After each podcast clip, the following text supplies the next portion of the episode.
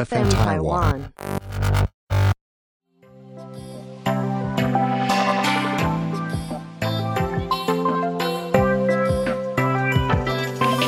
What's up，各位兄弟姐妹，大家好，我是 Frank，欢迎回到这礼拜的独生子的世界。那这礼拜要来聊什么呢？对我本来一直没有很想就是聊的一个主题，但是因为最近实在太热了，然后这个资讯也不断的更新啊，那我就觉得我上礼拜已经起了一个头，那这礼拜呢就延续上礼拜的话题继续讲。对，所以我们这礼拜要来聊 NFT 这个东西。那 NFT 是什么呢？它其实就是在很多人会觉得说，它不就是一个电子档嘛，一个图片？为什么这个图片我自己去截图之后就有的东西，为什么可以卖到这么高的价钱？那其实，在我的理解呢，这远远大过于它只是一个图片。它在现在的社会来说，你可以说它是一种社交认证，它也是一种储存资产的方式。那另外，它也可以帮你去找到比较接近你同温层，讲直白一点，就是经济水平，或是说思想水平。因为大家可能有这么多的，比方说，我举个例子好了，就是以一个 NFT，它如果是一百万，他会觉得说，他也不差这一百万放在这边的时候，那你认识到的成。级的人大概就是呃有这样子的一个水准。那为什么这个东西很重要呢？我们上一拜有提到嘛，就是说陈零九他自己有发行一个 NFT 叫做 Yolo Cat。那他除了做一个线上的经营，跟我上一拜说的，他可以到实体门市去换饮料之外呢，他现在也有跟发廊去做结合。那这件事情它有什么价值呢？其实以我之前做广告的经验来说，好了，一个稍微有一点规模的。呃，实体店面或是品牌，它一个月可以砸的广告费用从十万到五十万都非常有可能。所以，对于他可能有十几家这个实体门市的店面，他本来一个月的行销费用就已经是差不多哦几十万了。那这个东西呢，它是每个月都要丢的。那我以往的经验，虽然我没有在这个产业很久，但是我看到跟我从前辈身上听到，就是说它的 ROI 啊。大概是二到三就已经很厉害了。OK，你每个月丢它有二到三就已经很厉害了。但是呢，他加入这个 NFT 的社团能够做什么呢？至少说，他这些持有者他能够去做一个免费的曝光跟体验。而这些人是实际上会到他线下门市做体验的。如果说他的体验是好的，他有可能会去再做一个回购、回访的一个动作。那这个东西在网络上呢是要钱的。比方说，我去做一个广告的连接，那他帮我带人，他去帮我去做预约的这件事情，他一个客人。大概要收多少钱这样子？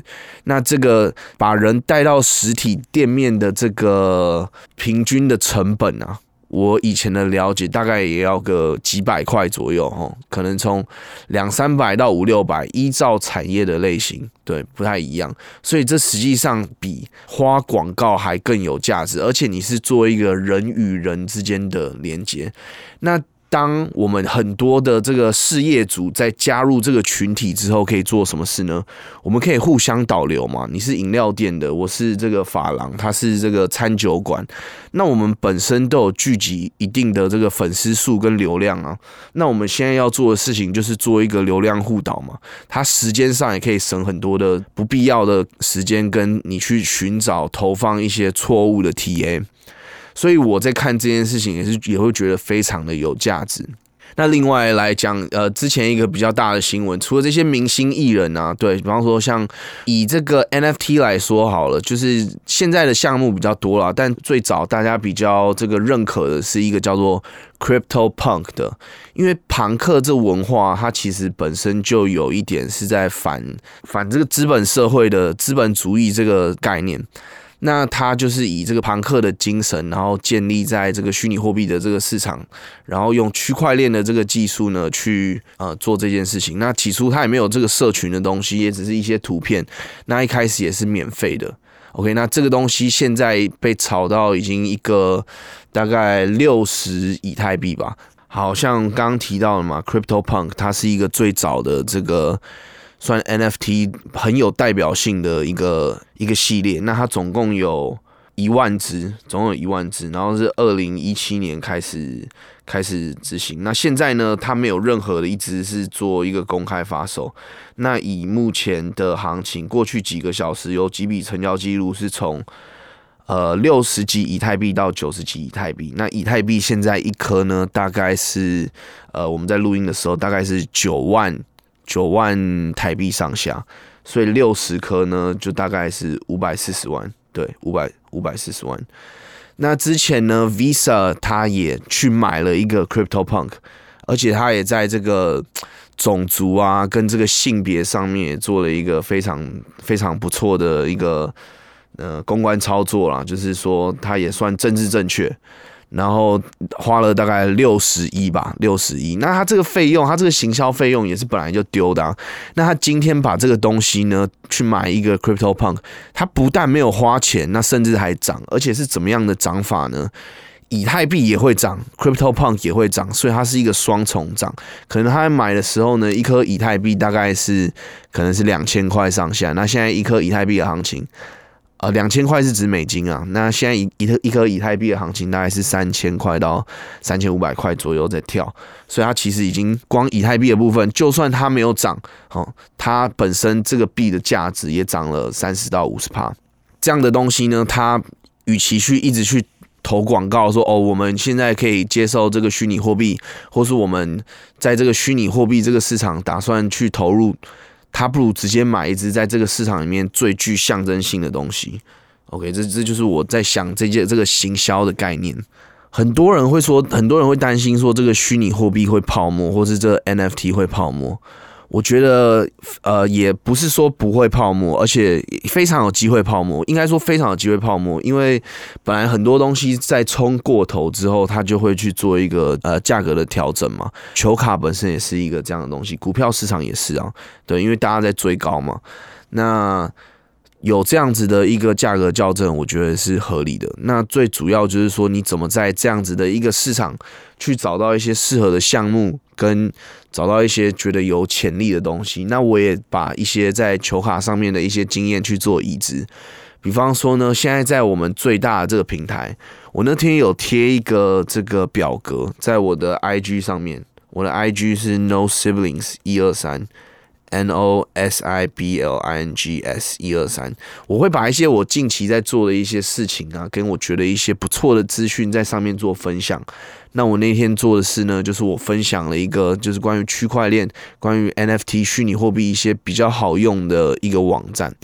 那现在以这个交易量跟这个最大的 NFT 的市市场呢，就是 Open Sea，Open Sea。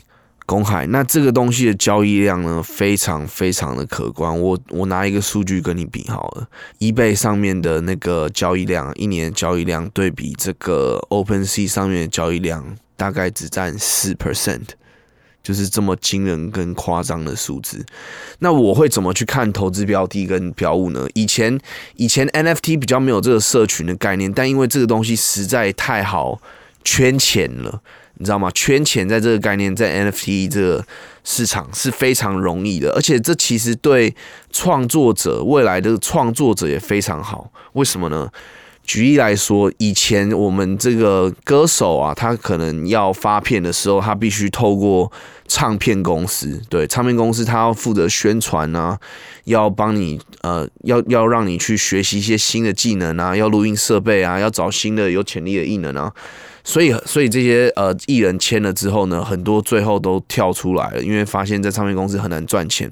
他可能一开始拿了一笔签约金之后呢，后来他不管做推了什么作品，他其实也没有得到这么多的分润。NFT 是什么呢？它可以把这个一个 token 啊，就是一个定义，一个定义是什么意思呢？它可以是一个图片、一个声音档，然后或者是它一段影像，它去做一个定义，它等于它等于多少的这个区块链上面的这个币值，然后这个东西就永远不会消失。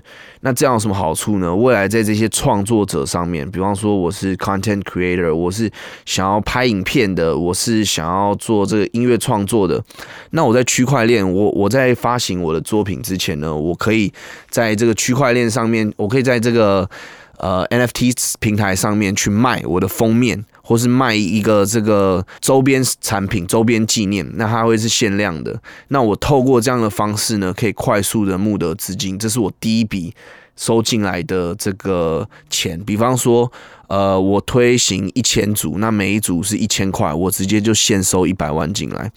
那除了这样之外呢，它还有一个更迷人的地方，是它能够去做一个标记，就是说你发行人，你也可以，你未来只要在这个东西在这个市场上面流通，你都可以获得。哦，零到十趴的一个分润，所以就变成说，以往可能在这个创作者他卖出去一个东西之后呢，这东西不管被炒到天价都跟你没有关系。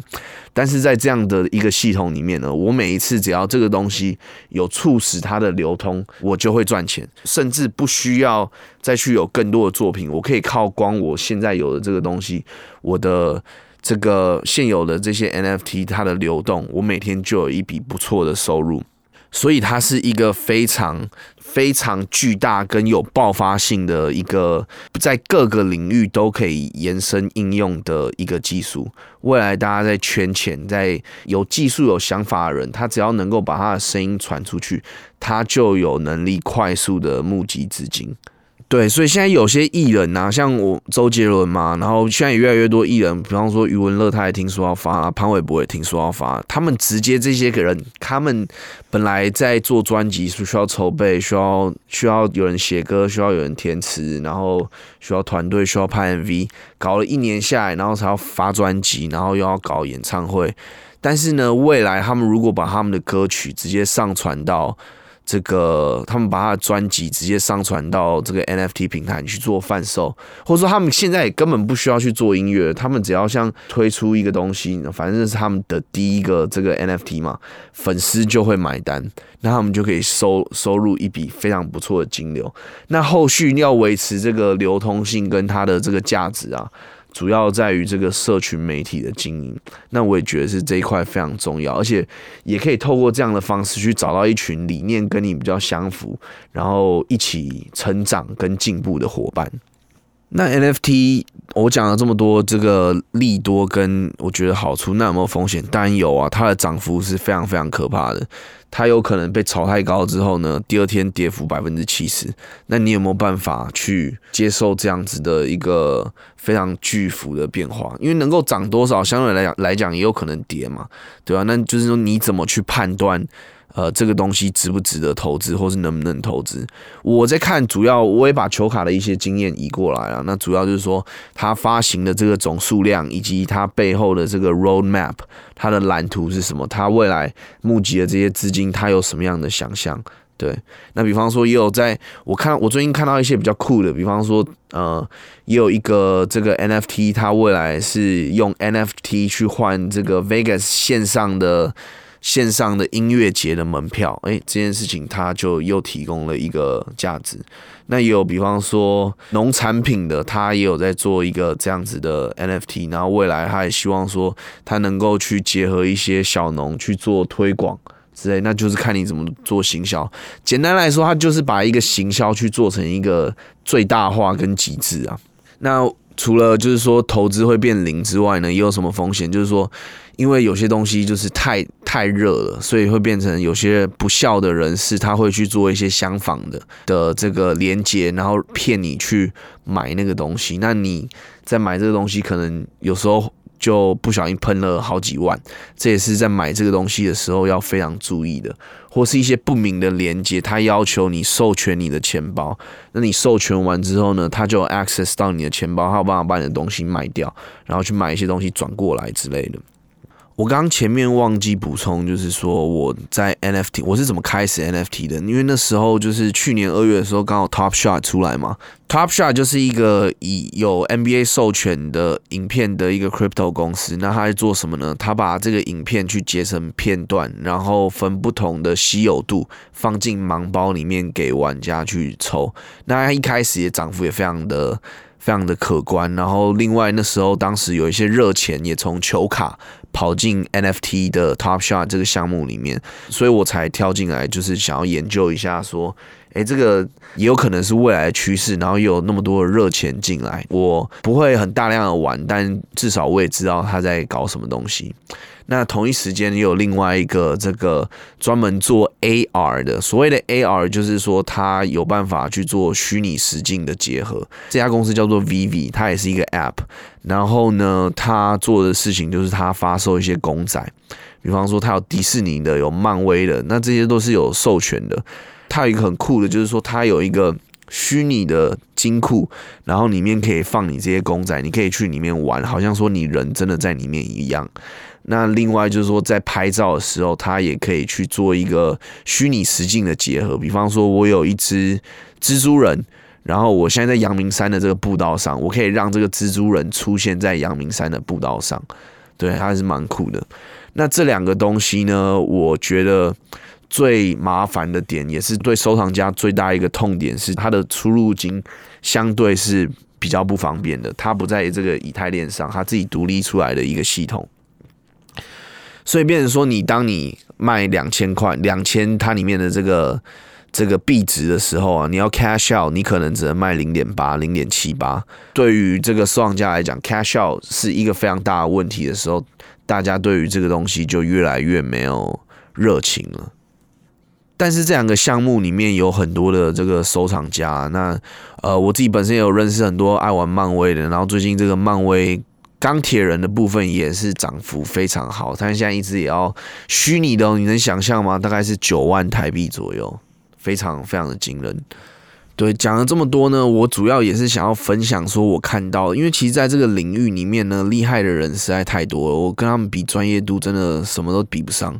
我是希望说，我周围的一些朋友，你还没有进入这个虚拟货币的世界，或者说根本还没了解，至少花一点点的时间，我可以透过这一集的内容去，呃，让你对这个东西再产生稍微多一点点兴趣。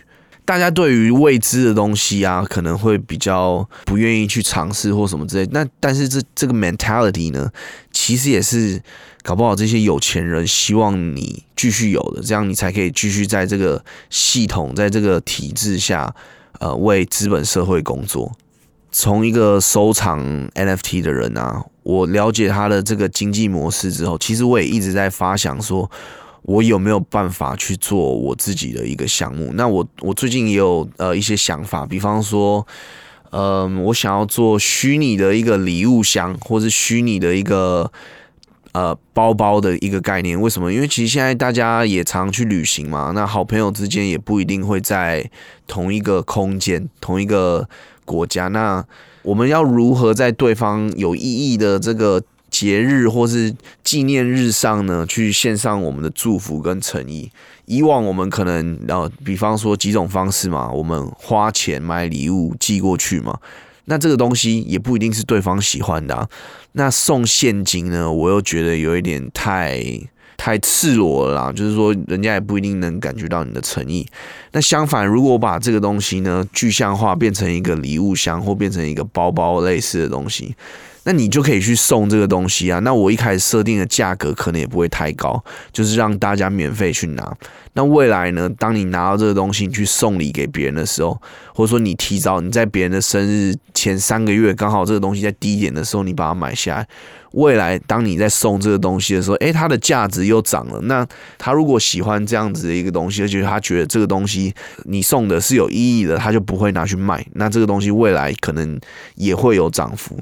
那他如果在缺钱的情况下呢，他也可以把你这份心意转换成现金，然后去做一个更实用的活化。那我相信送礼的人也会觉得很开心，因为你送的东西对他来讲是有实际上的价值嘛。那未来在社团这个营销上面呢，我们甚至也可以去抽哦生生日金啊，去抽这个实体的包包，类似这样的东西。这个我都还在规划，这也是一个发想啊。那我就是透过我的 podcast 去记录这些我非常天马行空或是准备想要做的事情，也不一定会成功。那它就是我的一个记录。好啦，这一集 NFT 的不专业分享，主要希望就是还没接触呃虚拟货币的朋友能够稍微去了解一下。然后如果觉得这个节目不错呢，就把它分享给你周围需要的朋友。那今天这一集的内容呢，就到这里结束啦。希望大家。能有个不错的周末，哎，周末才刚过完，我也希望大家这礼拜能够过得不错。然后，如果你有投资虚拟货币或 NFT 的话呢，希望能够有一个不错的收益。那我们下周见，peace。